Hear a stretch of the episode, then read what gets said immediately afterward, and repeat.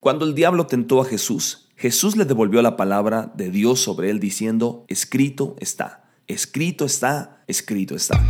Este es el podcast Días de Gracia por Abimael Acosta.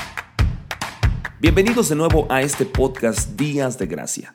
Del mismo modo, si el diablo te recuerda el dolor en tu cuerpo, di lo que la palabra de Dios dice. Está escrito, por sus llagas he sido sanado. Y dile a papá Dios, tengo tu palabra y estoy preparado en ella. No estoy tratando de sanarme porque mi sanidad ya ha sucedido. No importa lo que este cuerpo me diga, tiene que alinearse con tu palabra porque por las llagas de Jesús fui sanado. Y si el diablo te dice, mira el saldo de tu cuenta bancaria, ¿cómo vas a pagar esas cuentas? Solo di, no me voy a preocupar porque sé que Dios suplirá todas mis necesidades de acuerdo a sus riquezas en gloria por Cristo Jesús. No importa cuánto tengas en el banco no importa cuánto tenga en el banco, la palabra de Dios me dice que a medida que surja mi necesidad, el suministro de Él estará allí para conmigo. Cuando el miedo se apodere de ti, no digas a ti mismo, este miedo es estúpido. Vamos, ¿qué posibilidades hay de que me pueda suceder? No intentes racionalizar o razonar tu miedo. En cambio, habla la palabra de Dios sobre tu situación. Puedes decir, está escrito porque Dios no me ha dado un espíritu de temor, sino de poder, de amor y de una mente sana. ¿Qué pasa si el miedo regresa? Habla la palabra de Dios una y otra vez. Di, escrito está, porque Dios no me ha dado un espíritu de miedo. Cuando el diablo intenta engañarte, dale la palabra de Dios. Hay algo en la palabra de Dios que hace que no quiera andar con aquellos que la usan.